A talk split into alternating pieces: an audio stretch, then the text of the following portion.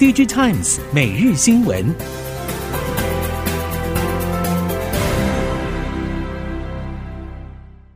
台湾豪宅品牌三十年保证，富予与悦，竹东蜕变首部曲正式巨献，超越想象的心灵寓所，漫步回家四季绿园道，绝佳位置和成熟生活机能，科技园区快去快回，地段价格无需二选一，何必苦等蛋黄区？现在自备六十八万起到江屋，即刻拥有难得的绿意休闲之境。预约专线零三五九六二七七七。听众朋友们好，欢迎收听《DigiTimes 每日新闻》，我是翁方月，现在为您提供今天的科技产业新闻重点。首先带您关心。显示驱动 IC 业者法说会结束，几乎所有厂商都一致认为，客户砍价压力下半年还是非常沉重。因为手机市况疲软，面板客户的获利压力还是源源不绝的往上游转移。此外，大尺寸和中尺寸的产品，包括电视、IT、车用等，也同样面临客户持续要求下调价格的情况。有鉴于上游的台系晶圆代工伙伴对于降价供体时间普遍还是不愿意接受。如果杀价压力持续，已经有业者坦言，可能针对特定产品扩大对中系晶圆厂的投片，来增加获利以及减轻竞争压力。广达车用事业从投资耕耘阶段进入获利收割阶段，且因应客户订单需求，将在墨西哥持续扩产。业界传出，广达帮通用汽车打造车用电脑，将在二零二五年量产，平均单价高达三千美元以上，毛利率超过四成。广达表示，在欧美日都有客户，锁定客户有五十到二十家。广达是特斯拉长期的合作伙伴，不过特斯拉除了找广达提供车用电脑，和硕也是主要的供应商之一。业界分析，特斯拉是广达切入车用市场的重要伙伴，而业务起飞的主要推手之一是美系车用品牌 GM。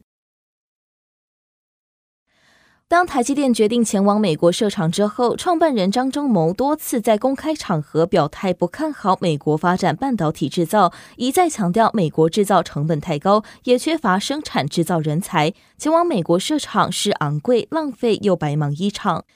台积电日前也证实，美国厂现在正在进入处理和安装最先进及精密设备的关键阶段，但安装设备的专业人员数量不足，量产进度延迟，以及当地工会施压，都将让建厂成本不断飙升，每厂成为烧钱黑洞。对于再怎么精算成本与建厂高效率的台积电来说，每厂建制完全难以掌握。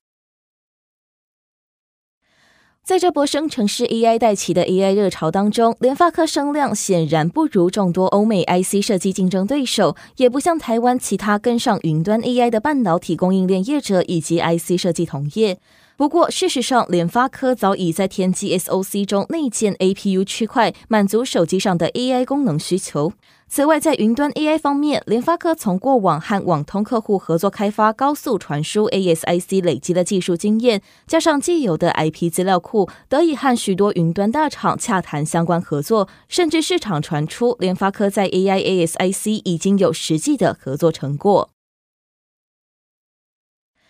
人工智慧镜片新创耐能智慧期盼瓜分 GPU 市占，产业界人士认为目前还很难取代 Intel 和 NVIDIA，但在边缘端大有可为。耐能创办人暨执行长刘俊成表示，这次发表的 KL 七三零头片台积电十二奈米属于车规级晶片，可以支援离线端运作大型语言模型，汽车和大型语言模型都是目标领域。台湾摩根士丹利董事总经理詹家宏表示，耐能主打边缘运算，且支援 GPT，市场定位抓得还不错。他也期待耐能可以到资本市场试试水温。台亚半导体转型布局化合物半导体，子公司基亚半导体以发展碳化矽为主轴，预计明年第三季正式量产。基亚逐步推动产能落地，未来氮化镓和碳化矽以及后段封装将陆续完成，总产能将可以达到十万片规模，推动类 IDM 一站式代工模式全面进军第三类半导体。台亚副董事长暨日亚化学常务取缔役戴俊嘉透露，未来台亚集团将在上下游供应链进行投资或规划相关子公司，逐步打造亚家军成型。预计从 LED 显示、IC 设计、AIO 检测等，未来将分批推动十家子公司上市 IPO。目前已经有部分子公司进行申请作业中。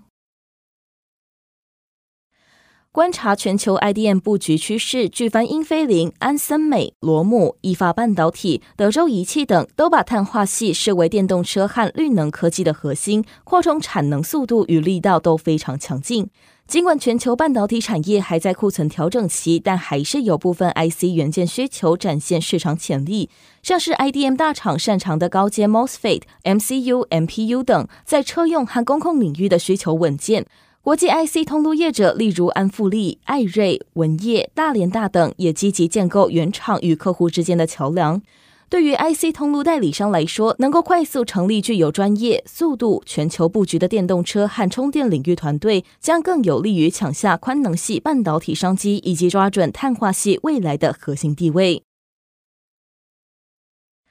记忆体产业在一年多来经过价格巨幅修正，三星电子、美光、SK 海力士、凯霞等不止赔本出货，近期也相继宣布持续减产，甚至扩大减产幅度。虽然有利于叠价空间逐渐收敛，但今年消费性市场需求萎缩，传统旺季不旺趋势则已经确立。随着苹果 iPhone 十五新机的秋季新品发表会即将来临，或许将有望为记忆体产业带来益助。但今年全球智慧型手机出货总量预估大约下滑一成，储存容量的升级需求恐怕无法抵消出货量下滑的营收空间。台湾离岸风电产业至今已经迈入第三阶段区块开发阶段，先前第一二阶段的初期场域相关工作趋于成熟，让后续风场的运维产业需求快速提升。根据估计，每年离岸风电的运维商机高达新台币三百亿元。为了促进离岸风电维运供应链在地化，台电和沃旭等业者已经相继在台湾建置运维中心。由于离岸风电产业涉及了水下基础、海事工程以及风场维运等各项环节，让整体产业链需要的业务量能庞大，也带动台湾相关产业的市场商机。台湾碳权交易所今年八月七号正式成立，计划优先推动碳咨询与碳盘查。为了因应市场变化以及国家减碳政策，企业对于绿领人才的培育与发展刻不容缓。尤其在碳权交易所成立之后，相关人才需求更是成长快速。专家也认为，碳盘查机制人才亟待培育。台湾碳净零学院理事长吕学海表示，目前观察到电子业对碳净零的人才需求大，尤其是外销出口导向的业者，对于碳净零相关的人才更是迫在眉睫。企业需要的人才专长包括具备碳盘查跟认证能力，而人才种类又可以分为供应链管理人才以及能源管理人才。为了推动台湾精准健康战略产业发展，国科会在二零二零年启动临床资料库与 AI 之跨域开发及价值应用计划，以临床需求出发，利用人工智慧将现有医疗资料价值开发智慧医疗器材产品。国立成功大学在很短的时间就完成医疗器材的查验登记程序，获得第二等级软体医疗器材许可证。国科会主委吴振中表示，这见证台湾精准健康迈出关键的第一步。相关学者表示，就医疗的角度来看，生成式 AI 让医疗器材软体的开发时间缩短，成本降低，以人人都负担得起的价格造福更多病患。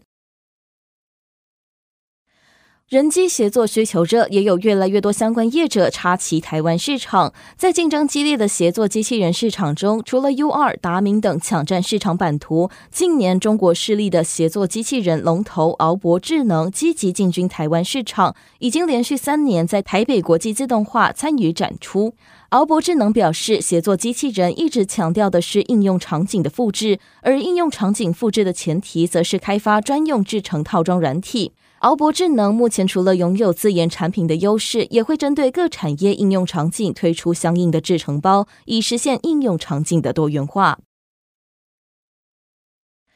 根据外媒引述消息人士指出，继印度对外贸易总署宣布针对 PC 类产品的进口新规之后，印度当局再考虑扩大管制商品类别，像是相机、印表机、硬碟、电话和电报装置零组件等。印度当局表示，当地对这些商品的需求很大。截至三月底的二零二三财政年度，相关进口金额超过一百亿美元，因此应该立即管制大量进口，以推进当地生产机会。报道指出，印度官员在闭门会议中强调，相关进口管制并不是为了阻止或禁止进口，而是为了最大限度减少进口，并透过提升当地制造产能来促进印度出口的重要措施。